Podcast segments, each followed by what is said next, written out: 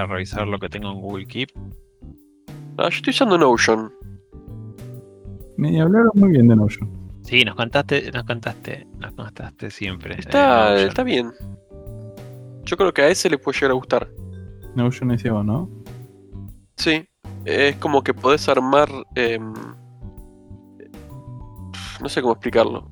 Es como que vas armando notas, pero las notas pueden ser a su vez, no sé. Pueden ser bases de datos, o tablas, o, o texto, o cosas. Es como, una- es raro. Está bueno. Una vez que te acostumbras, está bueno. Interesante. Yo tenía uno que, se llamaba. eh, tenía. Workflowy. Que era más o menos parecido. Era como que hacías todos bullet points, pero los bullet points se podían meter dentro de otros bullet points. Y creo que también los podías taguear con, con hashtags. Y después podías decir, búscame todo lo que tenga este hashtag. Eh, y, y te iba filtrando. Entonces podías ponerle hashtag, no sé, mañana o, o viernes. Una cosa así. O sea, era todo bullet points. Y los podías nestear infinitamente. Claro, eso es más para organizar el laburo, digamos. No tanto como para to- tomar notas. O anotar cosas. Podías tomar notas, o sea, pero, o sea, podías pegar links y tomar Mm. notas. Pero es como mucho más sencillo. Es, es más casi como un TXT con onda y, linkeos. Eh, nosotros en el laburo lo que usamos es eh, Monday. Está Ah, bien. bien. O sea, es caro, pero está bueno. Está bueno porque es como que vos te armás tus propias. Básicamente tu propio Trello o lo que quieras. Básicamente vos definís filas y columnas. O sea, entonces cada fila Mm. puede ser lo que quiera. Puede ser, no sé, una persona, una tarea, un. eh, no sé. eh, qué sé yo, un, un ítem de una lista de compras, un, un, no sé, un lead de adquisición de una, de una compra, cualquier cosa. Y las columnas vos tenés diferentes tipos. Entonces vos después, nada, tenés columnas de estado, de, de- de timeline, columnas de archivo, de link, de tags, lo que quieras. Entonces es como que es una medio freeform y te lo armás como querés y después lo podés ver como quieras. em, por ejemplo, en vista, no sé, Gantt, en vista eh, calendario, timeline, en vista de, no sé, de listado y nada. Pero bueno, también es como más para organizarte laburo, no tanto como para tomar notas, digamos, es como más para, para organizar equipos. Y está, y está, eso está bastante piola. Mira qué bueno. Sí, monday.com. Lo mío va a, ser a- va a sonar archivo, pero posta que us- estoy usando Mural y me sirve un montón, al menos para desarrollo de juegos o para ordenar ideas y armar así gráficos. Me, me, me gusta poder hacer archivos de eso porque es lo que hago, pero posta que está muy bueno, muy visual. Eh, ¿cómo, se, ¿Cómo se dice ese, el patrón ese? Feed your own food, ¿cómo es? Eh, eat Eat your your own- own- Eat your own food, claro. Pero bueno, está bueno trabajar en un producto que decís, mira, me, me copa lo que estoy haciendo, lo uso yo mismo. Claro, y aparte te pasa eso, quizás tipo, lo usás y decís, no, boludo, esto está re mal hecho. Vas tú y hablas con la persona, che, me pasó esto. Sí, sabes lo tenemos, lo anotás, lo creas el ticket. Y, y si querés lo puedes hasta arreglar, ¿entendés? O sea, Claro. eso está bueno. O sea, vos lo tenés por, porque laburás ahí, hay algún plan free, si, si eh, nosotros o algún oyente o algo se quiere, se lo quiere, lo quiere usar. Creo que tiene una versión free de 15 días y, y eso, pero no sé muy bien cómo es eso. Porque yo lo estaba usando. Y, o sea, lo estaba usando antes de entrar a laburar ahí y no sabía que, que estaba en la versión trial, por así decirlo.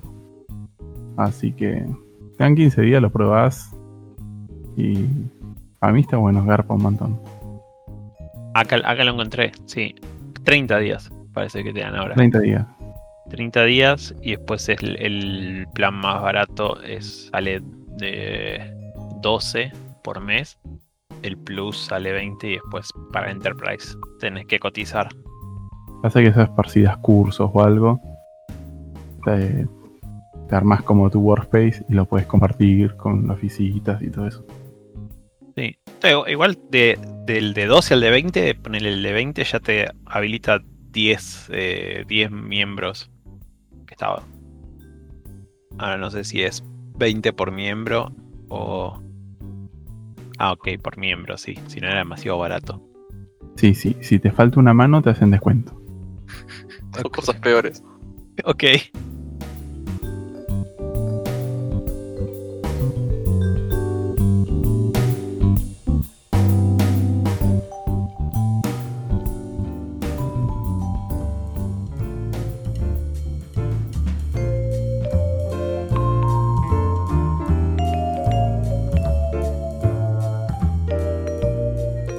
Hablando de pagos, hay un poco de quilombo. Para quilombo, no sé, revuelo con Twitch.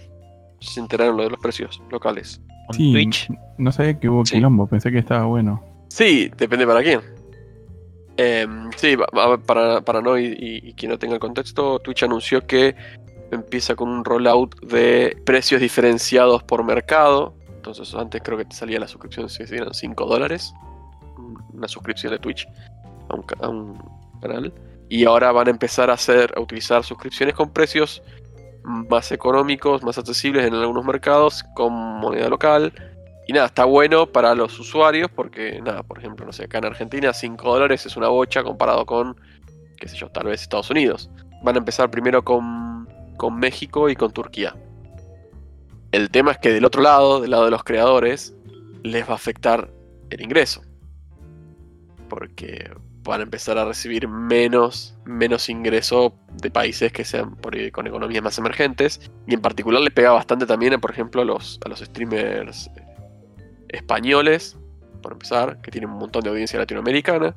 Pero digamos, no es algo que le vaya a afectar, decirte, no sé, a, a The o algún otro así grandote, no sé, el Rubius o cualquiera de esos. Sino yo pienso, por ejemplo, no sé, en un, en un streamer mucho más chico que por ahí tiene 100 suscriptores, que se hacía una moneda al, fin, de, al fin de mes. eh, por ejemplo, no un, streamer argentino. Y de repente ahora, claro, está buenísimo porque va a haber un montón de- de gente que lo va a poder apoyar, pero tal vez va a terminar ganando menos plata aunque tenga más gente. Claro, hay que ver cómo se da esa, esa dinámica de, bueno, es más barato, entonces por ahí hay más gente que, que lo puede pagar, pero por ahí, por ahí los que no querían pagar lo que salía tampoco tienen mucha intención de pagar nada. Porque viste que hay como una barrera de... Hay como una barrera donde no importa qué tan barato lo pongas, es como que hay gente que no, no quiere pagar. Y después como que tipo el que paga 50 centavos paga un dólar. Viste, es como que no es tanta Sí. diferencia. Y después ya sí entra, entra a jugar. Onda como bueno, nos pasa a nosotros con, con, no sé, lo compro en la Switch a 20 dólares o lo compro en Steam a 200 pesos. Y la verdad que prefiero comprarlo en Steam a 200 pesos, ¿viste? Eh, como que ahí ya sí empieza a jugar. Es que una vez que tenés la tarjeta puesta, ya está. Eh, sí, es un primer paso. Y de hecho es- no es un paso menor. Por ejemplo, hay una cosa que por ahí muchos dan por sentado, pero digamos, no todas las tarjetas están habilitadas para consumo internacional. Digamos, no al nivel de que, ay, no, tengo que llamar al banco para que me autoricen este pago que voy a hacer. No, no, sino que realmente hay tarjetas que no, no las puedes utilizar para pago internacional. Entonces, más allá de que a vos se te presente en pesos lo que tengas que pagar, hay que ver dónde está eh, el banco que adquiere o que sí, que adquiere el dinero básicamente. Porque en eso se considera una transacción tradicional, más para una transacción internacional. Más allá de que vos me pongas el precio en pesos, por ahí me estás facturando desde Estados Unidos o me estás facturando desde Brasil o desde algún otro lugar y yo con una- tengo una tarjeta, no tengo una tarjeta de crédito que me a eso. Con lo cual, primero lo que tenés que ver es si la persona o cuánta, cuánta base de tu público primero obviamente está dispuesta a pagar. Segundo, tenga una tarjeta de crédito. Tercero, que tenga una tarjeta de crédito internacional. Entonces se reduce un montón acá en Latinoamérica. Digamos, de vuelta, no es como Estados Unidos o Europa, lo que sea. Eh, entonces no es que es tan lineal, que si da, bueno, yo en realidad tengo tantos followers en Twitch y de repente ahora todos esos tipos van a saltar y van a empezar a pagar o una gran parte, un gran porcentaje. Porque aunque quisieran no van a poder. Eh, por eso es muy importante muchas veces en, estas economías hacer acuerdos locales para, para, para lo que es el pago. Eh, y no hacer procesamiento, lo que se llama procesamiento cross-border, que es cuando vos desde un único país cobras a todos. Eh, que aparte, digamos, acá en Argentina te entra el otro temita que es el 65%. 65, 45, nunca me acuerdo cuándo es para digital en sí. Sí, es que no es solamente, no es solamente ponerle en economías como la de acá, donde puede haber quilombo de restricciones de, de divisa o lo que sea, de también de, penetración de tarjeta de, crédito, pasa en todos lados, porque en Estados Unidos está, todo el mundo usa tarjeta de crédito todo el tiempo. Pero hay otros países donde se manejan mucho con, con efectivo. Sabía que, que, por ejemplo, que en, en Alemania no se usaba tanto, en Japón no se usaba tanto. Por ejemplo, en Japón eh, la Steam creo que se puede cargar con la con la Suica o comprando en el, en el Convini podés comprar tipo eh, crédito de, de- Steam, ¿viste? O, o- cosas así. Porque por ahí el público objetivo no, no, no, no todos tienen tarjeta de crédito. No se, no se usa tanto por ahí como, como se usa en, en Estados Unidos. No sé ahora, por ahí fue cambiando en los últimos Sí, no, no, años. puede ser. Sí, o sea, yo sé que en Japón sí, seguro, no sabía en Alemania. Y a mí también sabía que eran de manejarse más en efectivo que, que otra cosa. O, o- o lo mismo por ahí, lugares donde, donde se acostumbra a usar más la, la tarjeta de débito, por ahí que, que, que la de crédito. Y, y, por ejemplo en Estados Unidos creo que, no sé, no sé hoy, pero hasta hace no muchos años te, te hacían un cheque por, por 5 dólares para, para la excursión de los pibes, ¿viste? Una cosa así, no sé. Es como que, que- que se manejaban con cheque en papel para cosas que, que países, tipo, que acá ya se usaba tarjeta de débito y ellos cheque, cheque en papel, ¿viste? Es- es- a veces hay cosas como culturales raras. Bueno, no, no, no es, no es común el tema de las cuotas. O sea, el tema de pago con cuotas. Pues, no, no, no, en Estados Unidos no es algo que es. Ay, normal, voy a pagar en cuotas.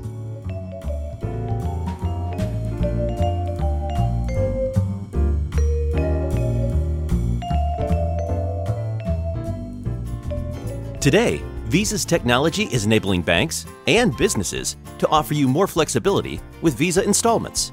If your card is eligible, you can pay over a set amount of time by splitting qualifying purchases at participating retailers into equal monthly payments. Hay la gente, yo pobrecito no viví en calle, viste.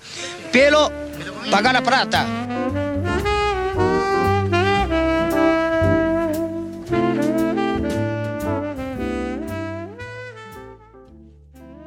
Ya están con lo de Twitch, ¿vieron quién deja a Twitch? Al menos temporalmente. El Kun Agüero. Lo conocen el Kun Agüero, ¿no? Sí, sí, sí, no, para. Porque yo no sé nada de fútbol, pero se quedaban callados como diciendo, ¿y quién es el Kun Agüero? No, no, sí, sí. Yo sé que somos todos nerdos, pero. Yo estaba tirando comentarios hace un rato, pero no me agarraba el micrófono. Ah, ok.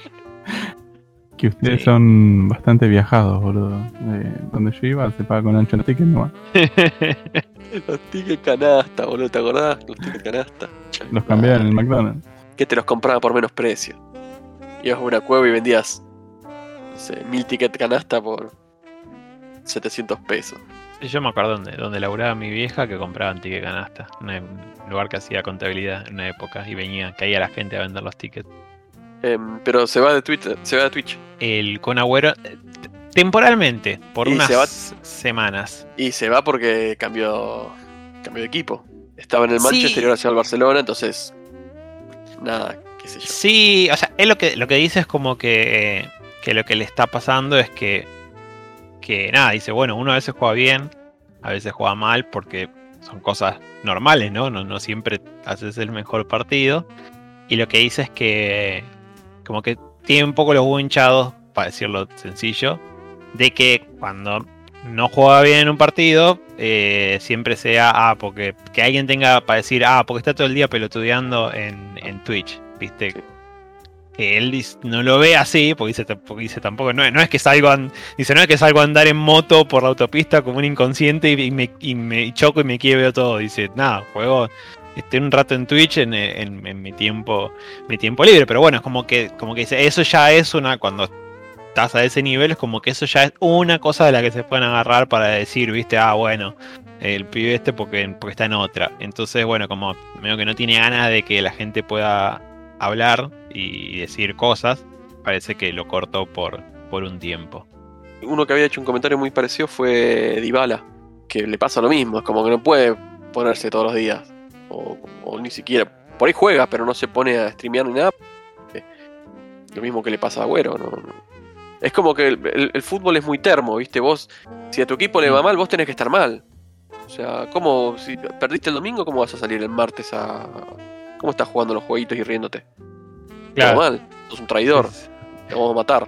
Digo, y vos decís, bueno, el Kun está en, en- estaba en, en Inglaterra, bueno, ahora va a ir a España, Dybala juega en Italia, y son igual de termo que acá, ¿viste? Sí, pues parecían, por como lo decían, ni siquiera sonaba como a que como que a él lo cagaran a pedo, de, de- de- sino como a, que tenía los bonchados de que se hablara por ahí, no sé, en los medios, o, no sé, o sea, no lo dijo él con esas palabras, pero, pero medio que daba a entender como, como en ese sentido, ¿viste? De que, de que la gente hable, de que la gente diga pavadas, ¿viste? En ese, se- como que lo decía como en ese sentido. Que parecía que le molestaba por ese lado, ¿viste? No sé, bueno, salió en la- salieron varias notas en, en varios lugares. Así que Ah, Bueno, otro que pasa parecido es. em, sigo en, en Twitch, lo sigo a Lando Norris, que es un piloto de Fórmula 1. Y también, viste, las veces que streamean después de que más o menos les va bien. No sé, si salen tercero, cuarto, una cosa así, bueno, listo, esa semana vos sabés que van a streamear. Si terminaron octavo, noveno, no, no streamean. Sí, si habéis cansado y querés eh, jugar un rato y tenés que poder, boludo. O sea, Sí. quizás tu manera de concentrarte es esa. La verdad que no sé cómo será ser un jugador de fútbol de alto rendimiento, ¿no? O sea, qué, qué rituales tendrán, pero...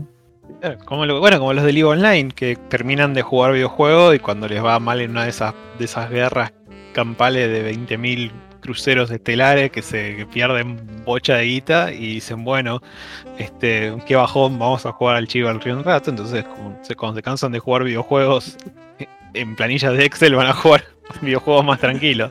Vuelven a la época medieval. Claro, Basta de tecnología. al, sim- al simulador de Friendly Fire.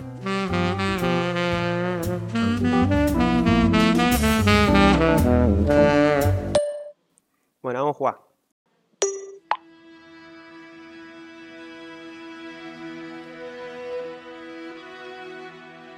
Hablando de eso, va a salir dentro de poco el Chivalry 2. No sé si lo conocen, el Chivalry. Es un juego de... A mí está muy bueno, muy divertido. Eh, donde... ¿O ya salió? No, no, ya está en precompra y reserva. Que básicamente sos un soldado, tenés la espada y con el mouse, por ejemplo, tenés que como que hacer el movimiento de la espada. Tipo, si es una espada pesada, como que tenés que tener en cuenta el movimiento, la anticipación, todo eso. Y, y es PvP, entonces multiplayer es, es muy divertido. El 1 está y vale la pena para mí. No sé si sigue habiendo gente, pero seguro que sí. Yo lo jugué en su momento y me había divertido muchísimo. Creo que me- merecía tener más éxito porque, porque la verdad es un juego muy, muy divertido. Se pone muy caótico, ¿viste? Pero le- no, no era Friendly Fire, era eh, Team Killing Simulator. Porque básicamente, sí, básicamente lo que contaba ese, ¿viste? Que, que vos... No es que, no es que tenés que mover la, la espada con el mouse, podés, pero no es que tenés que mover la espada con el mouse, sino que viste cuando vos apretás y según el arma hace como toda una animación. Y cuando mueve, cuando hace la animación y mueve la espada, mueve como el, el collider real del, del arma. Y, se lo tenés que invocar al otro jugador. Y el otro jugador también tiene como un botón de bloqueo, pero no es solamente bloquear. Porque si te pega la espada, te pega. Entonces como que tenés que poner la espada cruzada para que bloquee. Y además, tipo, si te viene pegando de arriba, levantarla para que pare para que choquen las, las digamos, para que se choquen las hojas de las, de las armas entre sí de, de- de verdad.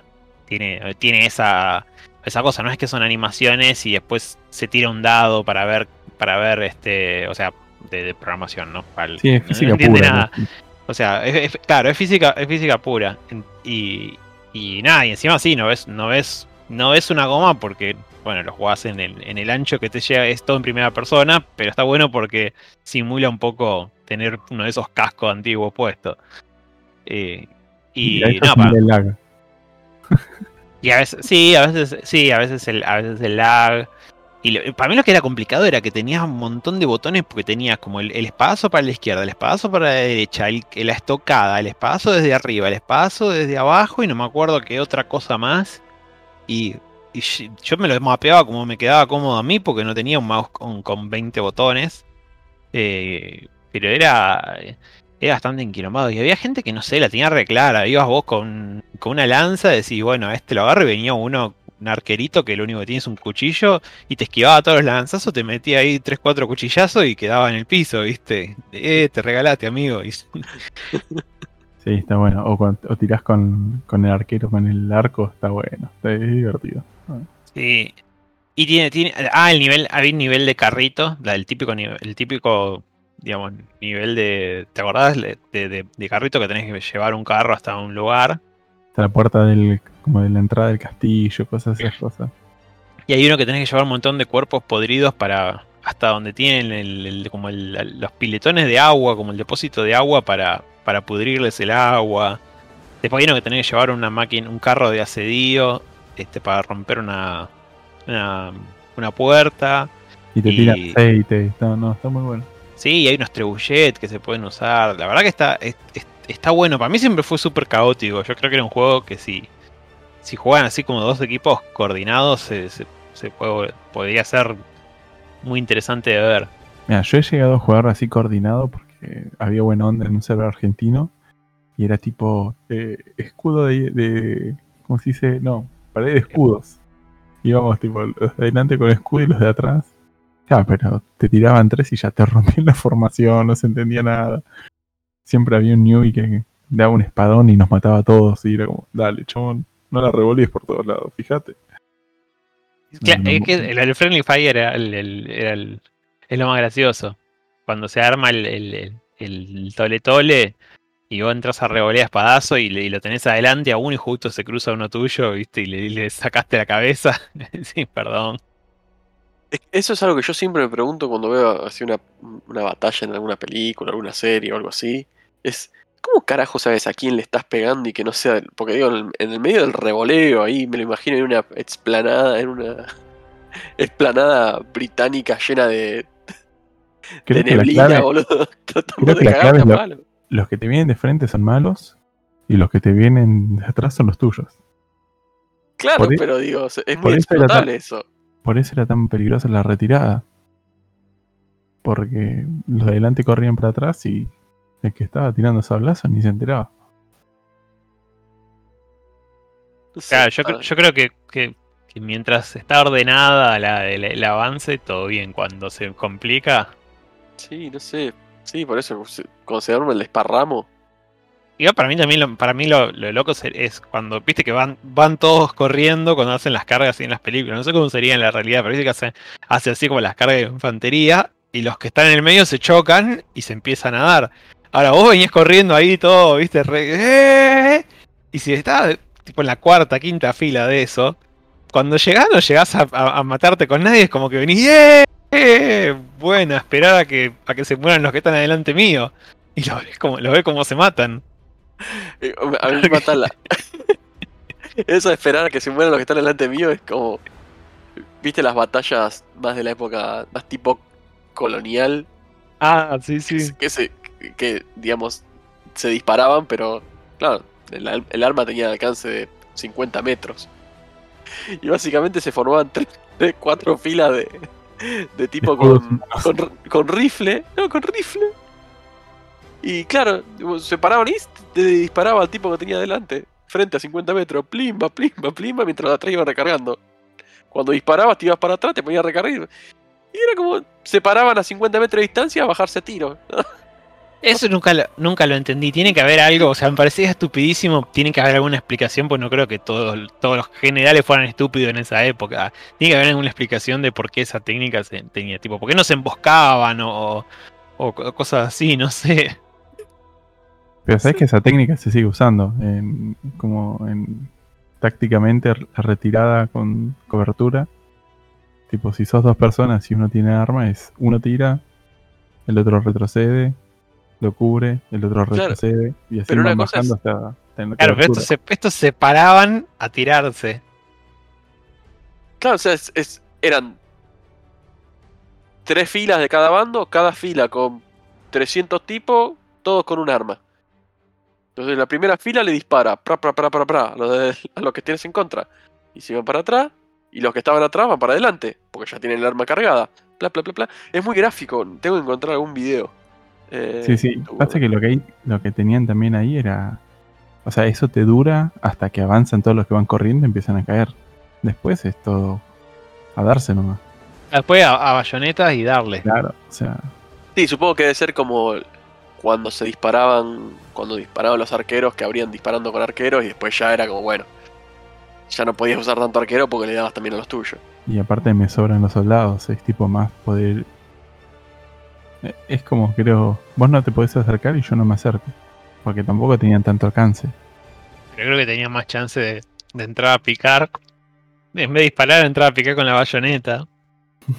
Es que mientras lo tiras con cañonazos, quizás. Sí, eh, por eso, alguna lógica tenía que tener. O sea, no pueden ser que fueran tan. tan nabos. Tenía que tener Sí. alguna lógica. Era mucha carne de cañón también los, los soldados en esa época. No sé. No sé, lo veo muy raro. Pero bueno. Es que a mí me, me extraña, tipo, bueno, ¿por qué no llevaban. O sea, no sé, ¿por qué no llevaban algo de. de- de- si eran tan, tan chotos, no sé, unas planchas. Unas planchas de, de madera con paja, ¿entendés? O algo, y las iban avanzando para ir cubriéndose, no sé, algo. ¿Por qué no se ponían en tipo, en vez de ponerse en la fila donde estaban todos fácil de cagarse a tiros, ¿por qué no se ponían más en tipo en fila india o algo? No sé. No, no, no, no tiene sentido. Pero bueno. Ahora, pasa que ahí hasta que el de atrás tiene alcance. Mira, ahí te pasé de cómo cuál es la técnica para entre dos personas está cubrirse. bien, pero uno pone tiro, uno hace, me imagino, tiro supresivo y el otro se va, re- se reposiciona. Claro, pero él se reposiciona y se cubre con el otro. Básicamente. Claro, pero están, pero, tipo, están a cubierto. uno No, no están, a avanza. cubi- no están a cubierto, están No, no, descampados. Sí, Ah, ok, ok. Bueno, igual sí, medio. sí, sí, igual esto es más. Más, po- más posta moderno. Ese es mi material de estudio para, para el Airsoft.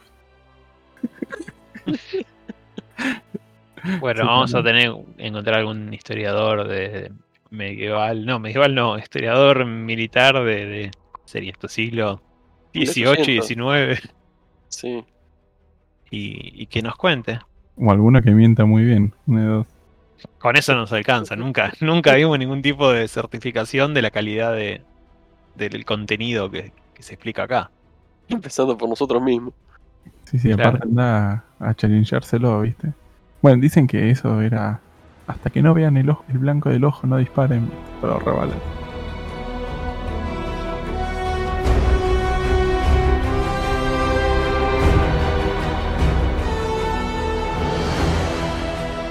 I move for no man. So be it.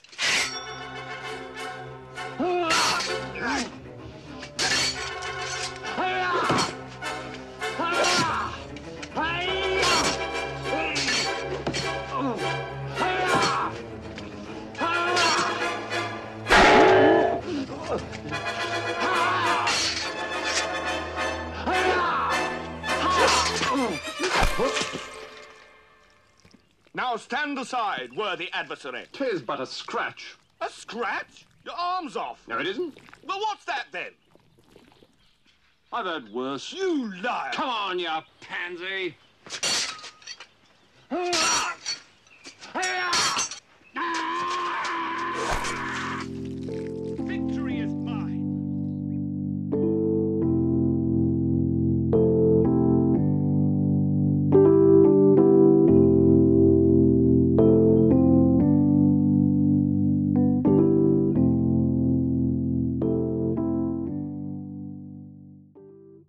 Me, me contactó una persona por, por un amigo en común, por, por el, porque se que quería meter al tema de, de desarrollo de videojuegos y venía más del, del palo de los juegos de mesa.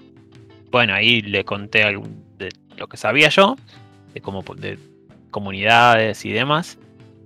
Y la cosa que me dejó la, la página del de, Itch.io, donde tiene los juegos de mesa, eh, que se llama primigenia-austral.itch.io. Y nada, y hay uno que, que me pareció bastante interesante, pues son todos juegos tipo para, para rolear, pero hay muchos que son que son bastante, tipo, bueno, son padre friendly, algunos. Hay uno que se llama Perros de Rescate. Padre friendly, madre friendly, ¿no? No, madre friendly no. Padre eh, progenitor friendly, ¿te gusta más? Pero un progenitor no siempre es un padre o una madre. Ay, la puta madre, bueno, desconstruyanse ustedes. bueno, este eh, padre, madre, tutor, este, Encargado. encargado, eh, hermanito mayor, buena onda, eh, este niño friendly, niñe friendly también si quieren. Este, bueno, eh, nada, hay uno que es 10 más, que es ese que les digo, perros de, perro de rescate, que juegas con perros de rescate, básicamente. Eh, y nada, el que venía del palo militar, eh, hay uno que se llama eh, Shogatsu, que son unos samuráis que, que muere el señor feudal por, por algún motivo, fue asesinado, y, y tenés 12 meses eh, hasta que llega el año, el, el año nuevo, que era una cosa así, para averiguar qué es lo que pasó y, bueno, y te mandan a hacer, te mandan a hacer eh, misiones y, si haces bien la misión puedes sumar eh, fortalezas, que es un- una mejora para los para los personajes. Bueno, están las reglas, lo que tienes que era de una como de una de una jam que había que hacer un reglamento muy cortito y son tipo dos páginas básicamente. O sea, es muy es bastante bastante libre y nada, está bueno porque lo que estaba viendo es que hay juegos como que son muy amigables para alguien que nunca hizo rol y que no digas, bueno, te tenés que leer este reglamento de 500 páginas, ¿viste? Este, no, estos son son todos son todos reglamentos bastante cortitos. Así que nada, Copado. Yo les di el pareció. follow de Nietzsche. me pareció interesante. ¿Qué te iba a decir? Eh, yo hablando de eso, me enganché con un jueguito de, de Celus que se los pasé, creo, de nuestro grupo. Y a los Patreons, ah, mentira. Eh, que se llama Silmaris. Es para mobile, al menos está en Android. Es pago, creo que me salió 8 dólares. Pero está muy bueno porque es como un RTS, mezcla con rol y juego de tablero. Entonces, tipo, usas mucho los dados eh, tenés que rolear a tu personaje. Entonces vos tipo cuando empezás decís qué tipo de monarca o de rey querés ser. Y las decisiones que tomás tenés que, tienen que ser acorde a eso. Entonces eso te empieza a dar más dados y tenés que puedes espiar a los otros, ver cómo mejora el comercio, eh, los puedes atacar, pero si los atacás perdés comercio. Eh, Está muy bueno. Eh, Me gustó. es- ¿Tiene ese factor de, de Civilization de un turno más o un ratito más? Eh, no, no tanto. Es como que el turno jugaste esto y ya está, no puedes hacer mucho. De- de hecho, algunos turnos me quedan cortos y está bueno. También tenés que pensar, tipo, ok, si juego, no sé, si ataco este lugar, después no puedo hacer tal cosa. O justo me apareció una oportunidad que necesito los dados de combate, pero ya el personaje que, que los puede usar los gasté en otra cosa. Está, está bien pensado, me gustó. Y todo con muy buen contenido, las historias. Eh, el arte es 2D, muy básico, pero está bueno. Ahora paso el link. ¿Qué la te versión- pasa con el arte 2D, loco? No, no, y pero es tiene algo contra el 2D, ¿viste? Ese, Ah. ese Steam 3D. Y mi mente labura en 3D. No puedo pensar en 2D, boludo. Veo un plano isométrico y lo veo en... O sea, lo haces en 3D. ¿Para qué lo vas a estar haciendo el sprite? Que no, no, no puedo. Che, y mencionaste las game jams y me pasó algo medio raro que me empecé a anotar en todas. Me anoté en muchas y no sé ni cuándo empiezan. Así que tengo que armarme un Pero calendario. ya te habías anotado en un par, boludo. Así Había- que sí me anoté, me anoté muchos y no hice ninguna. Claro, la- la- te habías anotado en una que era cro- cross. Cross. Sí, pensé que empezaba estos días y ya está terminando el submission. Así que. Pero bueno, me voy a tratar de, de fijar bien las cosas. Eh, ¿Sabes que el Silmaris también está en Steam? ¿En No sé si es el mismo. Este, Ah. y está un poquito más barato. Uy, 145, 149 pesitos. Gracias, papá Gaben. Está, está baratito. Entonces, yo lo pagué 8 dólares, así que imagínate. Sí, un, un poco más barato. No sé si mucho. Así la van a pasar los de Twitch, boludo.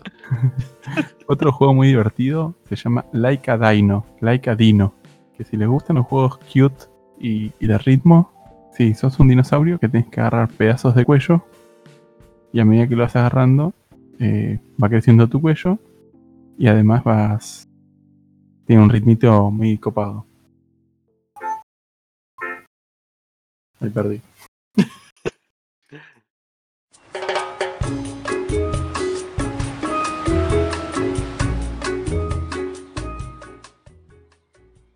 No bueno, sé. nada. Podemos hacerlo más corto el episodio. Tampoco. También nos faltan 10 minutos. No, y, y calculo que se deben haber quedado con ganas del. Esta semana de haber sido muy dura para nuestros oyentes, porque el miércoles pasado no grabamos. Y bueno, igual los queremos. Pueden escribirnos para expresar su angustia y dolor. Sí, le- le- les paso los datos para que si quieren. Mira, si estás aburrido y tenés ganas de escribir y no sabes a dónde, y si te gustan los videojuegos y estás escuchando esto, puedes escribir a un podcast como uno arroba gmail.com. Si te gusta sacar fotos y nos querés mandar una que no sea una nude, es en Instagram arroba un podcast como uno. Y después Twitter arroba podcast como uno. Y bueno, y después ya estamos acá, ya nos están escuchando. Y estamos en YouTube también, si quieren. Bien. ¿Y qué falta? Y la página web, el sitio web eh, hecho con, con mucho amor, que es unpodcastcomo1.com.ar. Y nos pueden dejar mensajitos positivos. Bueno, no, si no les gustó algo también lo pueden decir. Y si hay algún historiador, eh, estaría bueno que nos tire data ahí.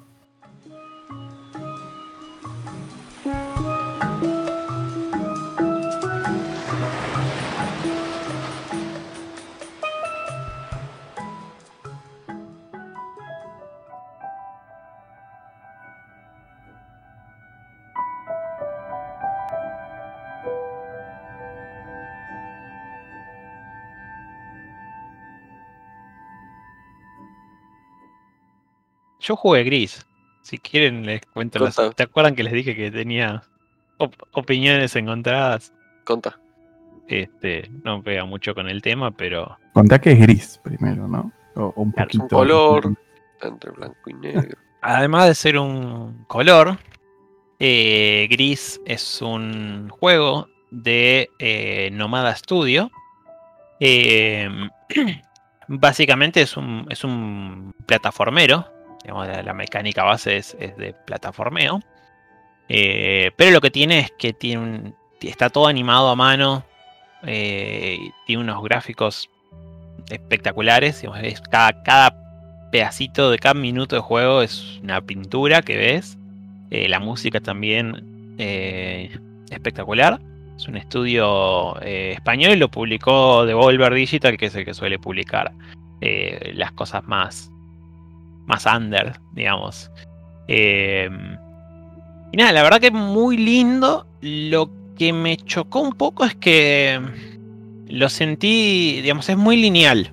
Es muy lineal, es, es- es muy artístico, muy a, te voy a contar visualmente eh, una historia, entonces a medida que vas avanzando, eh, tenés este personaje que, que arranca con un personaje que canta y de golpe no puede cantar, y bueno, está todo gris, y a medida que vas avanzando vas sacando algunos poderes eh, y, vas, y vas destrabando colores. Y bueno, y hay toda vuelta, hay toda una historia que no, no, no tiene texto prácticamente en ningún lado, pero te la va contando visualmente. Eh, lo que me pasó es que como es tan lineal, sentí que, no sé, que si lo miraba en YouTube era exactamente la misma, la misma experiencia, porque el, el plataformeo es muy sencillo, los puzzles también son bastante sencillos. Hay algunas partes un poquito más complicadas, pero son opcionales. Y ya mismo en la página de ellos te dicen como que de eso va, ¿eh? O sea, es tipo, no es un juego, no va a ser un juego frustrante, o sea, no te puedes morir. Eh, solamente puedes estar sumo, te caes a un lugar y tenés que volver a subir a donde estabas y, y volver a hacer lo que estabas haciendo. Pero es como una Eh, historia interactiva. Es como una historia interactiva. eh, pero de vuelta, era como que a mí lo único que me pasó es que hubiera preferido por ahí que ese juego fuera no lineal, más tipo Metroidvania, ponerle entre comillas, ya que tenés unas habilidades que vas sacando y que fueras descubriendo la historia medio a tu, a tu ritmo, porque ahí como que le daba una cuota más de interactividad. Eh, porque medio lo sentí como que, ya te digo, como que bueno, voy, a, voy siempre yendo para adelante, desbloqueando el pedacito de, de historia y si lo miro jugar a otro va a ser exactamente el, mismo juego. Esa es la única parte negativa. Porque después estaba, estaba muy bien. Eh, no sé, creo que lo único que, me da un poco a, pensar, viste, sobre, bueno, qué es, qué es un videojuego. O sea, qué entra, qué, qué, qué entra dentro, qué, qué queda afuera. Eh, porque, bueno, tiene, digamos, tiene eh, objetivos, tiene interactividad, porque tiene mecánicas y, y tiene narración. O sea, como que tiene todo para hacer, un- para hacer un juego. Pero a su vez por ahí había, lo siento menos, por ahí menos juego que, que por ahí otros que son más narrativos, pero tenés, tenés opciones para elegir, tipo, no sé, eh, el, Life is Strange o ese tipo de juegos que son más tipo historia interactiva, donde vos vas, Firewatch, ponele. Claro, donde vos vas como encontrando pistas y descubriendo cosas. Bueno, el Firewatch, por ejemplo, es más o menos similar, pero está más apoyado en la, en el texto, va el texto, en la, en el voice acting, la narración. Claro. Eh, y el Firewatch, si bien es bastante lineal, es como que los, no lo sentís tan lineal. En este me pasó Es que. que se, se siente. lo que tiene Firewatch es que es tan abierto. O en realidad no es tan abierto. Te da la sensación de ser un open world cuando en realidad está yendo. eh, está yendo una manera lineal. Claro, o sea, este también es open world y es como que el mundo va cambiando a medida que vos vas desbloqueando cosas, pero es como que es muy obvio que si- siempre tipo dale para allá, ¿viste? Es tipo, ahora vamos todo para la derecha, hacemos estas dos cositas, seguimos por acá. Eh, es como que por ahí podría haber sido, no sé, ya que hay, ya que hay tres o cuatro cosas que desbloquear, que por ahí eso no fuera en orden, creo que ya para mí con eso le sumaba un montón más. Igual, no sé, recomendadísimo por, para mí porque es un juego, digamos, es una, una muy linda experiencia audiovisual y, y no es muy largo y tampoco es caro. Así que, eh, y, y no puedo contar mucho, mucho sin, sin Spoilear. spoilear. Lo único que no me gustó, bueno, sí, hay una cosa que no me gustó, que ahí ya medio que me parecía que iba en contra de lo que era el juego. Que el juego trata de no ser frustrante, etcétera, etcétera, etcétera, pero hay una cinemática que es medio la que te termina de explicar la historia, que solamente la sacás cuando haces todos esos puzzles opcionales, que tenés que volver a jugar cada sección otra vez. Eh, y tipo, bueno, ahí, se me hacía, era como, bueno, una cosa o la otra. Como, me dijiste que es todo no frustrante y, todo para adelante y experiencia contemplativa y evocativa, pero ahora para sacar el final, como que tengo que volver a jugar cada episodio y encontrar todos los pironchitos que están ahí desparramados. ¿Viste? Bueno, eso como que no, no- no me terminaba de, Lo único que sentí como que se, se contraponía a lo que ellos te, te vendían. Porque después todo lo demás es como, bueno, mirá, eh, este es un juego que no es frustrante. Si, eso te molesta, porque querés jugar al Hollow Knight, jugar al Hollow Knight. O, a, no sé, a cualquier otro plataformero masoquista que hay montones. Eh, tipo, no, bueno, este es, este es así. Este es un juego, eh, lo mismo, los puzzles son light puzzles, ¿viste? Lo dice ahí en la página de, del juego. Entonces, bueno, toda esa parte como que iba, iba de la mano de lo que el juego te termina ofreciendo. Y el pedacito ese, no sé, como que no me terminó de cerrar. Está bien, algún premio te tienen que dar por juntar todos los, todos los cositos. Pero es como que la historia no me terminaba de, de- de quedar bien clara. Eh, y con esa cinemática del final, es como que ahí se, se aclara bastante. Siendo como es el juego, que en general vas viendo, digamos, unas animaciones hermosas, por ahí hubiera preferido que, que cada una de esas partecitas que desbloqueara fuera una, pequeña animacioncita linda y ya está, con, y, y listo. ¿entendés? Que fuera una, eh, una animación de cómo va cambiando el mundo en el que te moves, que es de lo, que va pasando durante todo el resto del juego. Y que esa cinemática la mostraran al final del juego y listo. Pero, pero bueno, la verdad que igual, igual me gustó. También decía que es progenitor, eh, como dije, eh, eh, no, padre, madre, tutor, etcétera, friendly. Por ahí, no, no sé, la temática, por ahí, porque, porque tiene que ver como un poco con la pérdida. Sí, pe- pero es todo muy sutil, o sea, diría que es mucho más amigable que, que cuando se pone la mamá de Bambi. ¿Cómo que se muere? No hay nada ni es cerca tan, tan violento como cuando muere la ¿Cómo que mamá muere? Y sí, se muere, boludo. O sea, to- todas las películas de Disney se mueren los padres. O son huérfanos. O se muere alguien importante. Ya de las últimas, de las últimas películas se muere alguien importante, pero casi siempre es generalmente un padre o una madre. Ahora arrancan muriéndose siempre la primera, ¿viste? Eh, sí. Sí, ponerle en Moana no. Viste, en Moana es un poco. fue como un toque diferente. No la vimos. Más o menos, sí. Sí, porque tampoco. Si no quiero spoilear mucho. A, a- Yo tampoco, a nadie que no la vio. Sí hay una muerte al principio. Pero no de arranque, no es Frozen. No, no, no. Ahora sí, ahora son huérfanos. No. Sí. Eh, bueno, en Zootopia no, pero bueno, Zootopia no es de princesas. Pero en Zootopia ahí no hay muertes, o sí. No me, acu- no me acuerdo si había muertes. O sea, Hay desaparecidos, ah, pero sí, que los curan. Eh, es verdad. Sí, ya acabaste de decir toda la historia. Eh, censuralo. Eh, ¿qué te- Uy, no escuché. Per- me perdí esa parte. Qué bueno.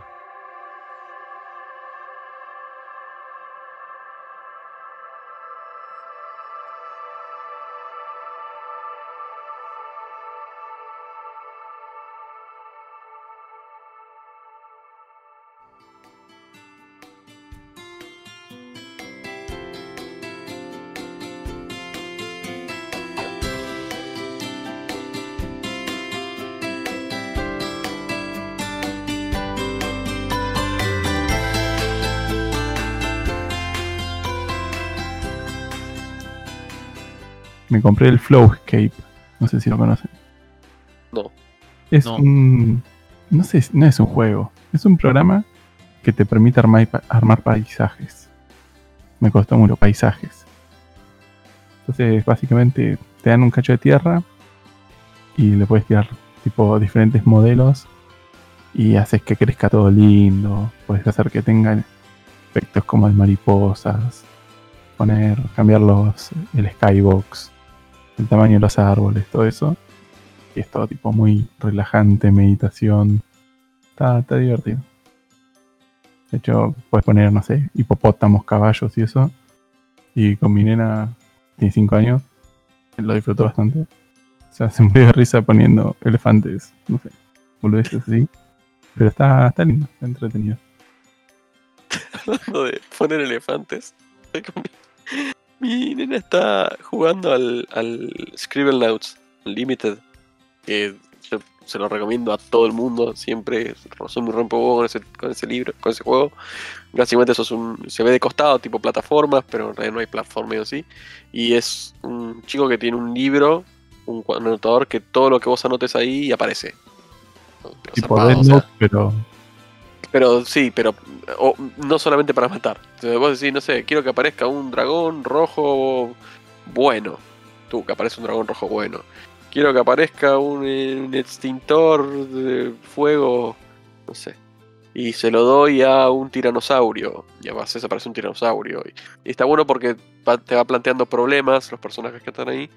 Y vos medio que tenés que agarrar y escribir cosas para que eh, para ayudar a, a resolver problemas. Entonces, no sé, eh, me gustaría, no sé, eh, qué sé yo, quiero salir del calabozo. Y vos podés, no sé, le puedes dar una llave, podés hacerlo volar, puedes hacer, no sé. Nada, está, está bueno porque vos vas escribiendo lo que querés y va apareciendo. y- es increíble. Y estaba en la misión que estaba como en un- un nivel que era todo así como un parque jurásico.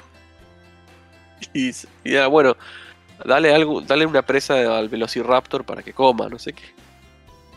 Si no entiendo, le digo, "Sí, una presa, un, un animal. Cualquier cosa, sí, algo que pueda comer un Velociraptor. Dice, un bebé, me dice. Pone un bebé, pum, se lo tira al Velociraptor. A la mía. me quedé como, what the fuck. Ok. Está bien, está perfecto. Y después había una máquina de clonación y dijo, bueno, agarró un bebé, lo puso en la máquina de clonación y ahora tenía dos bebés para recuperar el que. Son bebés fungibles. Sí. Así que nada, ese juego estaba muy, muy piola también. Ahora justo que dijiste, poner un hipopótamo. Me surge una pregunta. Lo, lo había visto, creo, en una DS, pero me surge una pregunta. ¿Te pasó de tipo escribir algo y que, y que no esté? Sí. Sí, a ver. Pero me pasó porque el juego está en español de España. Ah, Hay cosas que por ahí sí pensás, pero son cosas muy comunes. No sé, una milanesa.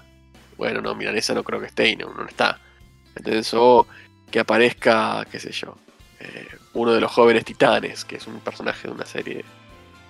O sea, esas cosas no, porque bueno, son obvias que no estén. Pero la verdad que me- sorprende la cantidad de miles de objetos que hay. Eh, y, las, y las combinaciones. Claro. Una cosa es que, tipo, bueno, puse boomerang y te voy a poner boomerang, pero está. Yo decía algo más, tipo, no sé, pongo microondas y No. no, no sabe lo que es. Está todo, boludo. Es una locura.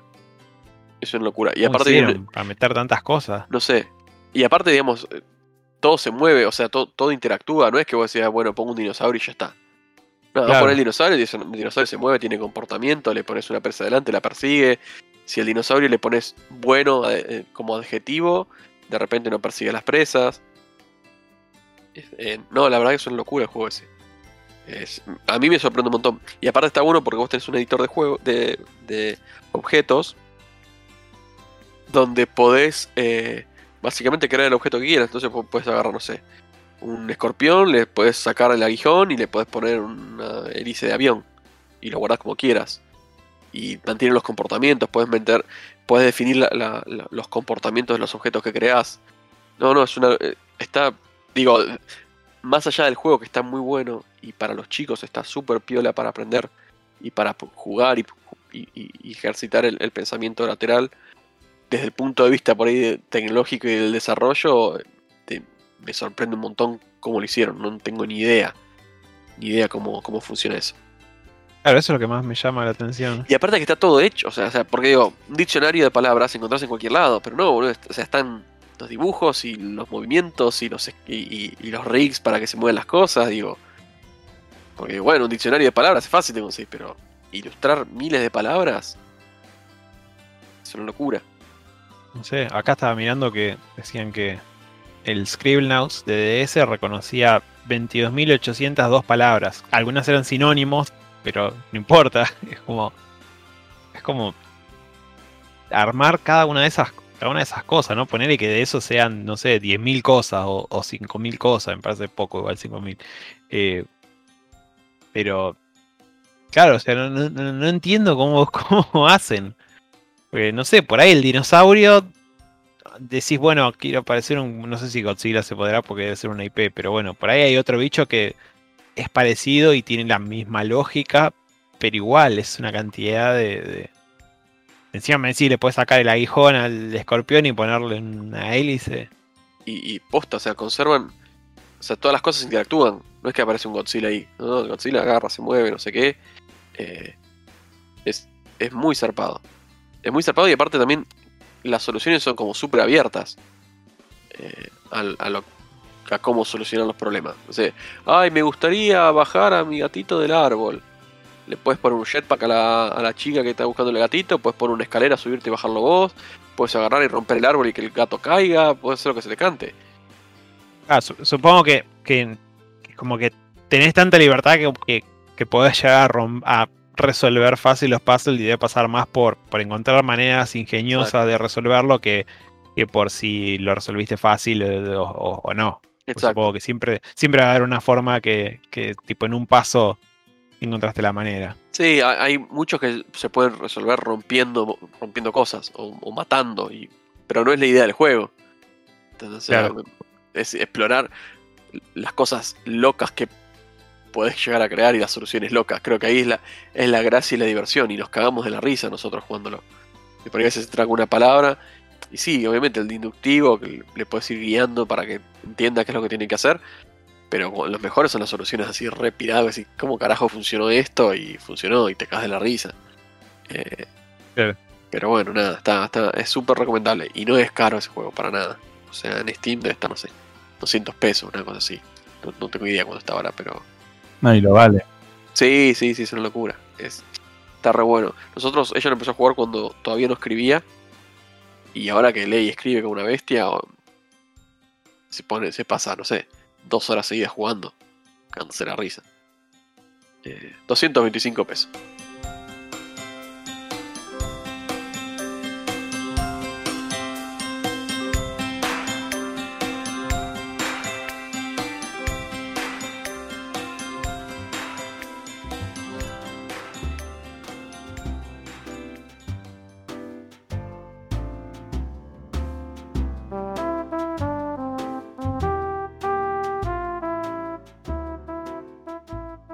Leí que Netflix también se está metiendo así como. Dijeron, nos vamos a meter más en, en el mundo de los videojuegos. Eh, parece como que están contratando, armando como una división dentro de Netflix, o no división, pero sí una unidad eh, enfocada en, en videojuegos. Eh, Y decían eso, que, que se venía lo nuevo. Y es que es un negocio, si lo pueden explotar, re negocio. Sí, lo que pasa es que es jodido que una empresa que viene de otro palo lo sepa explotar bien, ¿viste? Eh, es. qué sé yo. Igual con el, con el de Stranger Things no, no la vi tan mal. O sea, dentro de todo. A ver, de vuelta, no, no es. Digo, no va a ser Devolver, pero. Si anda a ser también que se planteaban ellos, ¿no? Sabes que no lo, no lo tengo, más que de, de capturas de pantalla, no tengo muy junado el, el Stranger Things. Creo que hicieron varios. Sí. Lo, que yo recuerdo del primero que decían que, bueno, más allá de que era un tie-in para.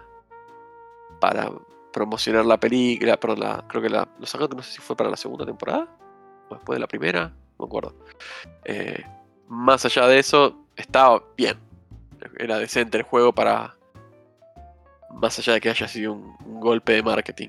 Eh, así que nada, veremos. Siempre es bueno que se creen nuevas nuevos estudios o que haya más posibilidades de la industria, ¿no? Digo, Lo que estaría bueno es que haya, haya como más competencia Steam. Como que siento que Steam se achanchó, ¿no? Como que sí. La, la- la UX, por ejemplo, de Steam es una cagada. es increíble eso. Como la del celular. Tal jueguito está en tu lista de, en tu wishlist. Vas y haces clic en la notificación y te lleva a la lista. Y no figura tu, el que te acaban de notificar y es como, dale, chabón. O sea, Sí, no sé qué onda. O sea, dijeron que bueno, querían rediseñar un poco, no sé qué, pero.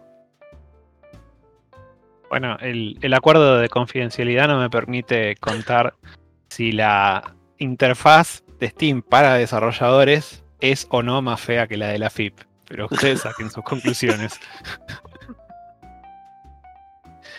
hace que si hace o no que la interfaz para jugadores parezca hermosa en comparación a, a la de developers. ¿Qué clave fiscal también? Nivel 3.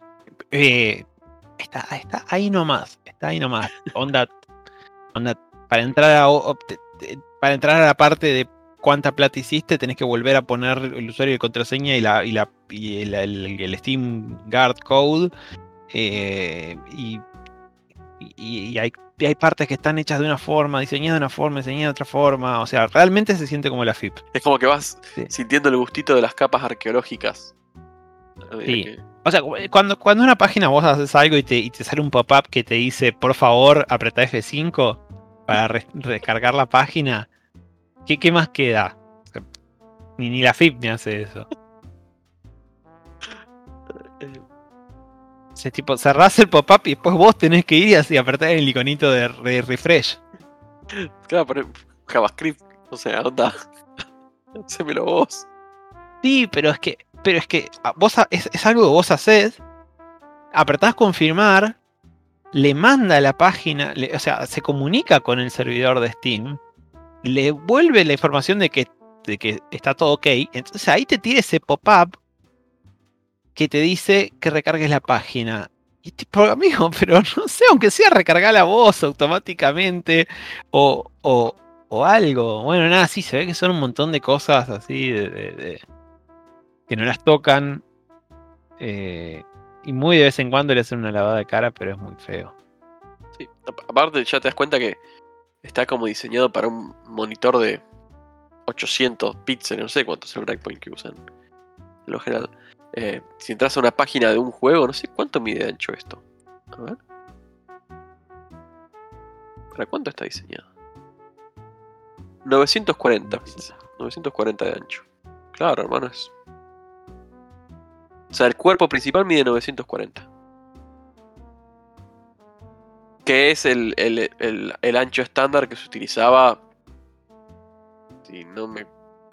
2010, 2008, por ahí creo que era 940. Era como el full width de- del diseño web. Se trabajaba en 12 columnas. ¿Te acordás, boludo? De hecho, había, había un framework que no era, se llamaba no- 940 GS. No, ya tanto no me acuerdo, pero. 960. Sí, igual cada tanto la, la- la Store la. O al menos nadie, nadie dice la, eh, la Store es una mierda. Es como que la gente tampoco se queja tanto. Eh, por otro lado, por ejemplo, eh, la de Epic lo que tiene es que tiene sus, sus cosas también. ¿Viste? Es como. Yo abro el, el Epic Launcher y. Mate. tan lento. Sí, es re pesado. Se siente, se siente re pesado. Y algo que me jode mucho es que los juegos que no los tenés instalados están todos en blanco y negro. Y los que tenés instalados están a color. Y, y tipo, querés buscar uno en particular. Y es rápido buscar por la portada, ¿viste? Lo- lo- yo los identifico rápido por la portada. Más rápido que si me tengo que poner a leer y buscar el nombre, ¿viste? O poner. O, nada, quiero, quiero browsear entre lo que tengo. Y me gusta mirar los colorcitos de las tapas. Como cuando iba al videoclub, ¿viste? Y, está todo gris y, y, y- y re saturado y, y- y no entendés una mierda. O sea, hay, hay tapas que no se entienden una mierda. Lo que o no están pasa para en blanco y negro. no, es que no hiciste las misiones adicionales para juntar todos los colores.